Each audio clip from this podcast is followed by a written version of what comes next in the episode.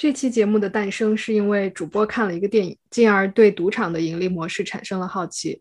我们没有找到什么值得记忆的小数据，所以你就当做来听个故事吧。珍爱生命，远离赌博。大家好，这里是小数据和弦，从小数字看大世界。我是小何，我是小璇。小何，我最近看了一个两千零八年的电影，叫做《二十一》，不知道你有没有看过？电影讲的是 MIT 的一个数学老师带领他的几个学生，在拉斯维加斯各大赌场的二十一点牌桌上面横扫千军，赚了很多钱，最后又反目成仇的故事。这个电影本身比较一般，不强烈推荐。但是看完这个电影以后，开始好奇赌场到底是怎么赚钱的，以及是不是真的有人可以长期稳定的从赌博当中赚到钱。小学，你的第二个问题感觉导向很危险哦。那我们先来讲一下这个电影的背景吧。它是根据八十年代的真实事件改编的。当年呢，哈佛的一个 MBA 和两个 MIT 的学生组织了一个专门打二十一点的算牌团队。当时队伍的创始人原话是这么说的：“有成千上万的人都尝试过算牌，但是只有这个 MIT 的算牌团队获得了稳定的收益。这是因为呢，他们把这件事情当成一门生意，进行了非常的刻苦的训练，而且非常严格的遵守纪律。”控制自己的贪欲，即便是这样，由于算牌呢是违反了赌场的规定，这些人后来一旦进入赌场，就会被保安请出去。嗯，也就是说，理论上，如果你具备 MIT 的智商，愿意进行勤奋的训练，有一个靠谱的团队，也许可以赚一点钱。但是现实生活中，赌场不会允许你来赚这个钱。有数据显示，在全球最大的博彩市场美国，有差不多两千三百万人因为赌博而负债，人均负债在五万五千美金左右。H2 Gambling Capital 在二零一六年的统计发现，澳大利亚的居民平均每个人每年会在赌博上面输掉一千美元。与之相对应的是，二零二一年八月这一个月。美国商业赌场的总营收就达到了四十五亿美金。我们比较熟悉的澳门，每年博彩业的产值也可以达到两百到三百亿美金，占到这个城市 GDP 的一半。嗯，赌场可以赚这么多钱是有迹可循的。位于拉斯维加斯的内华达大学，他们有一个博彩研究中心，他们统计了从一九八四年以来内华达赌场的营业结构，发现赌博项目本身贡献了赌场总收入的四到六成。在这些赌博项目当中，对赌场来说最赚钱的，并不是我们想象中的德州扑克这样赌神对垒的大场面，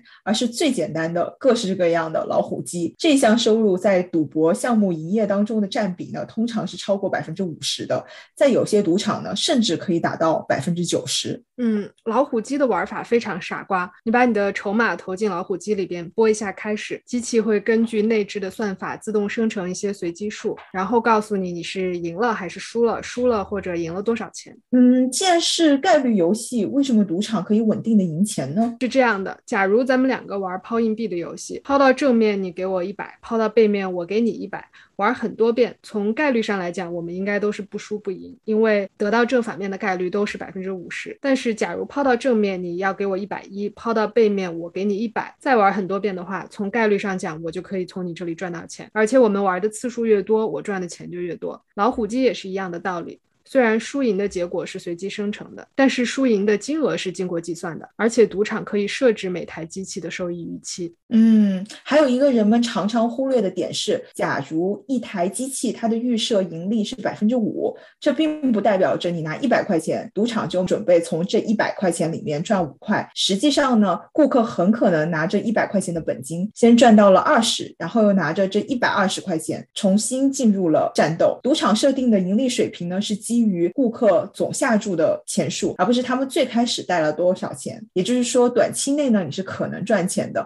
但是玩的越久呢，钱就会输的越多。这也是为什么不管是拉斯维加斯还是澳门的赌场里面，顾客呢大概率是看不到阳光的，也看不到时钟，而且还有好吃好喝的。赌场就是希望大家在这里忘记时间。当然了，你玩的越久，其他的像食物、房费还有酒水的支出也就更多。是的，在赌博项目里边，第二营收大户是牌桌类的项目，像是二十一点、掷骰子、轮盘赌这种游戏，他们的营收可以占到赌博项目的百分之四十左右。这种游戏属于玩家之间的零和博弈，赌场只是作为一个裁判或者执行规则的人居中协调，同时从中抽取一部分的手续费。这里就要说回咱们前面提到的电影，在二十一点这样的游戏里，由于算牌理论上可以带来稳定的收益，赌场为了盈利和让被割的韭菜能继续留在牌桌上，一般是不允许算牌的。你用机智的小脑袋算牌本身并不违法，但是赌场一旦发现，就会用各种各样的方式把你请出去。哦，所以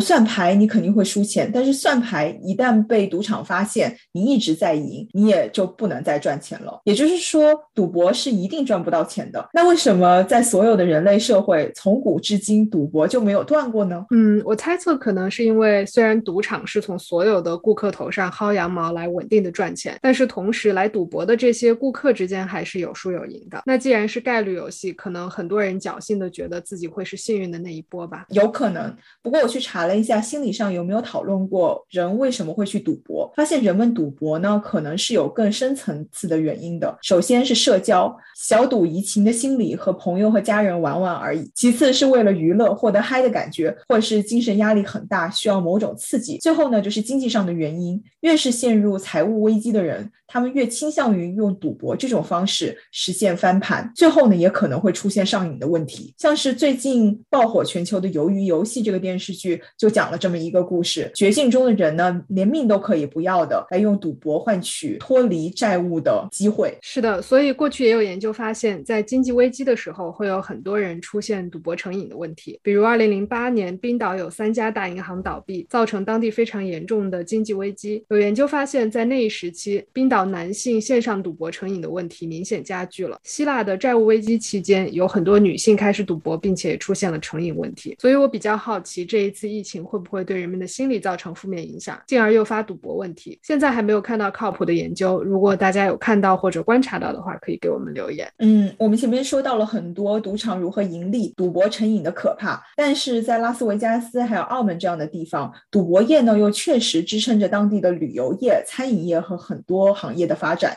给当地带来了很多的就业机会。所以对政府来说呢，又想呼吁人们不要赌博，又希望经济繁荣，有的时候呢是会矛盾的。啊，我也看到有些研究在呼吁政府可以从博彩的税收当中拿出一部分呢，去帮助那些赌博成瘾的人戒赌，更广泛的宣传成瘾的危害。小数据和弦每周二、周五定期更新。如果你喜欢我们的话，欢迎点赞、留言、订阅。See you.